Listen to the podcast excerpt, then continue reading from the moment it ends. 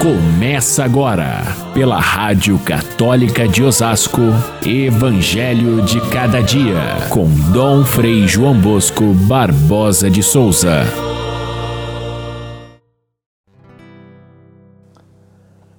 Senhor, ensina-nos a rezar, como também João ensinou a seus discípulos.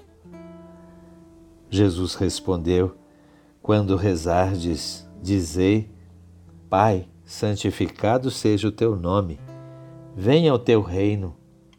Dá-nos a cada dia o pão de que precisamos. Perdoa-nos os nossos pecados, pois também nós perdoamos a todos os nossos devedores. E não nos deixes cair em tentação. Caríssimos irmãos e irmãs, ouvintes do nosso Evangelho de cada dia, nós hoje, neste domingo, celebramos, a pedido do Papa Francisco, a segunda Jornada Mundial dos Avós e das Pessoas Idosas. Terça-feira, celebramos o dia de São Joaquim e Santana, que são os pais de Nossa Senhora, portanto, os avós de Jesus, e é o dia dos avós. O Papa Francisco escolheu o domingo mais próximo para ser cada ano o dia dessa jornada de reflexão, de oração e, sobretudo, de ações voltadas para os idosos a quem Ele quer tanto bem e quer que nós também é, demos toda a importância e valor a esses que vivem já na fragilidade do ocaso da vida, porém são importantes para nós como guardiães de uma fé que é transmitida de geração em geração, são aqueles que trazem a sabedoria dos anos, são aqueles que nos dão consciência de que o nosso caminho deve ser feito com fidelidade e com amor até chegarmos à casa do Pai. Então, Dia Mundial dos Avós e das Pessoas Idosas. Nosso carinho muito especial àqueles que são os nossos queridos idosos.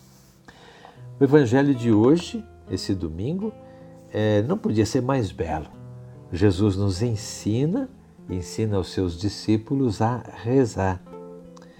E não ensina apenas uma fórmula que nós sabemos de cor, o Pai Nosso.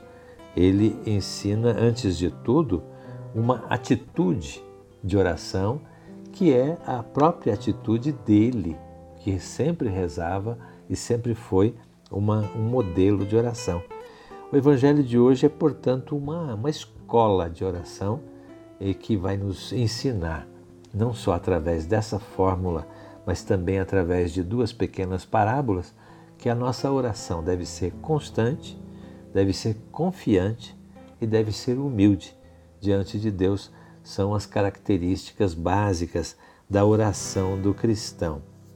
Essa atitude nova Jesus a viveu plenamente e ela é absolutamente original com relação ao Antigo Testamento, que não rezava desse jeito.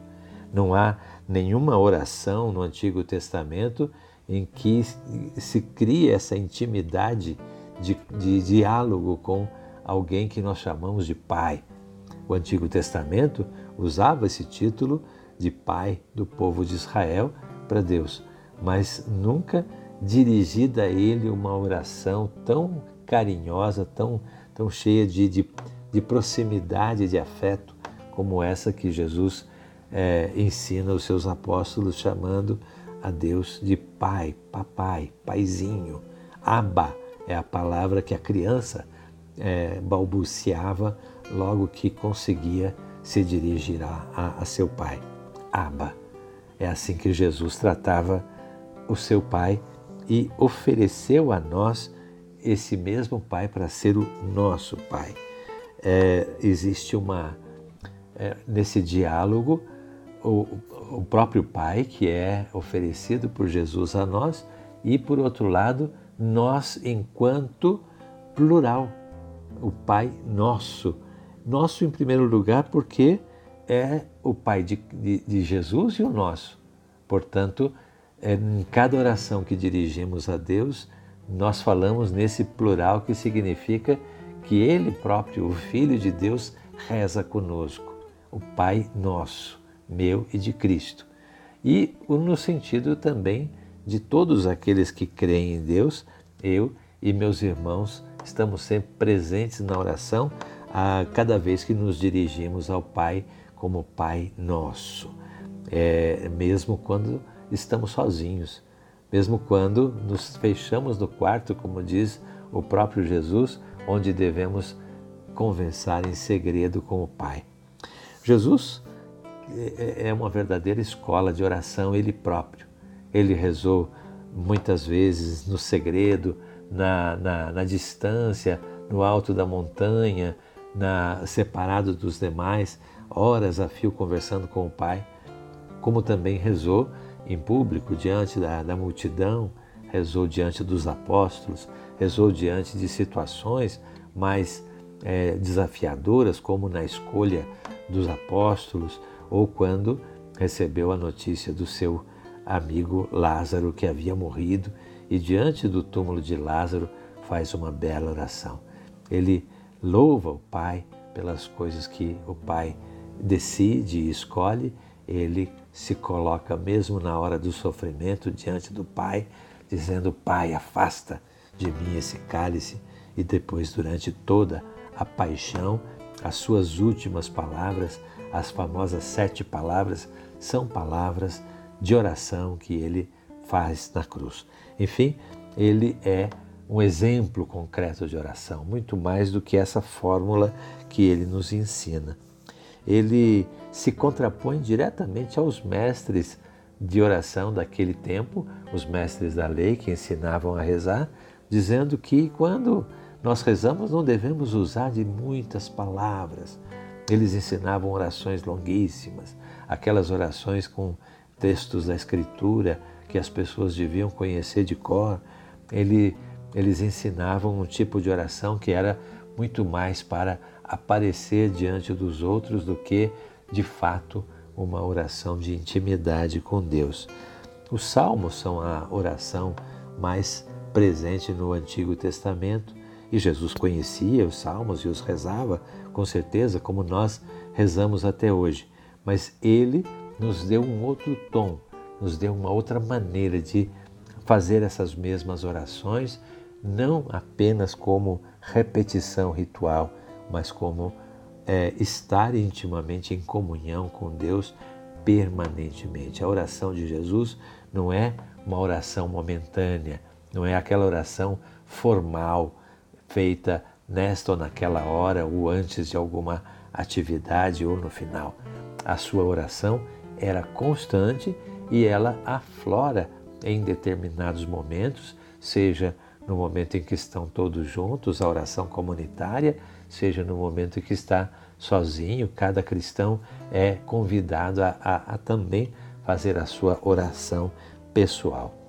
E para nos ensinar que a oração deve ser constante e insistente e, e perseverante, ele conta a história daquele vizinho que precisou de repente de socorro e foi bater na casa do outro à meia-noite, numa hora completamente imprópria. E com insistência ele conseguiu aquilo que ele precisava para aquele momento difícil. E, e assim Jesus diz que deve ser a nossa oração com Deus. Mas não que Deus esteja sempre é, contrário àquilo que nós pedimos ou negando o que nós queremos é, pedir. Pelo contrário, ele mostra por esse exemplo que se nós fazemos dessa forma e assim mesmo conseguimos é, êxito no nosso pedido, imagine com relação a Deus que quer abertamente, quer constantemente nos atender e que nem necessitamos de dizer o que precisamos, porque é, Ele já sabe com antecedência. Acontece que pedir significa abrir o coração. Por isso que é tão importante a gente na oração colocar diante de Deus os nossos pedidos, as nossas necessidades, e é assim que nós contamos com Ele para que nós tenhamos aquilo que nós necessitamos para a vida. O exemplo que Jesus nos dá hoje é se soma aos dois domingos anteriores, onde a gente viu o exemplo da caridade do samaritano, o exemplo de Maria que ouvia a palavra e hoje o exemplo do discípulo que deve se dirigir ao Pai. A oração, ouvir a palavra e a caridade, os três pilares que sustentam toda a nossa vida com Deus. Fiquem todos com Deus. Até amanhã, se Deus quiser.